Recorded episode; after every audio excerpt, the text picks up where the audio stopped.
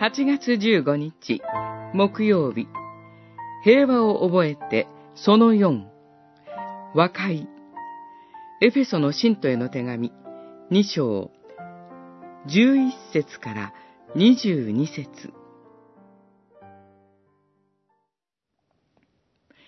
実に、キリストは私たちの平和であります。二つのものを一つにし、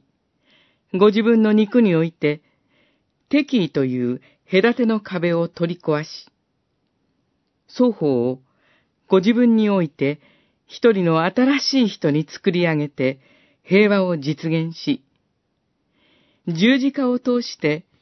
両者を一つの体として神と和解させ、十字架によって敵意を滅ぼされました。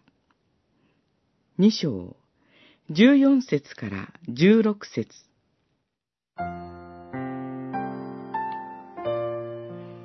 十一節では、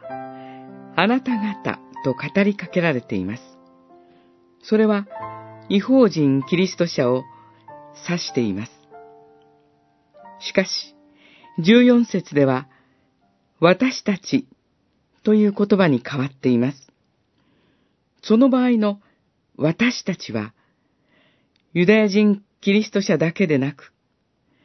すべてのキリスト者にとってという意味になるはずです。それは、全く新しい状態の現れです。そして、その新しい状態である一人の新しい人は、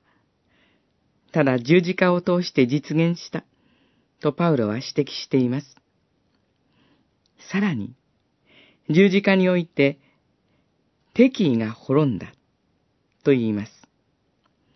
私たちが生物として生きていく上で、敵意は必要なことにも思われます。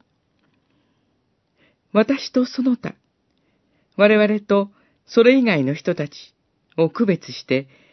自分たちのための平和を追求するという生き方の根深いところに敵意が組み込まれているように見えます。しかし、主イエスは敵対する者たちに一切逆らわないという十字架の死によって、この敵意に打ち勝ちました。それゆえ、十字架の死そのものが勝利なのです。私たちは、このキリストによって新しくされた人として、どこにあっても、和解と一致を目指して歩みます。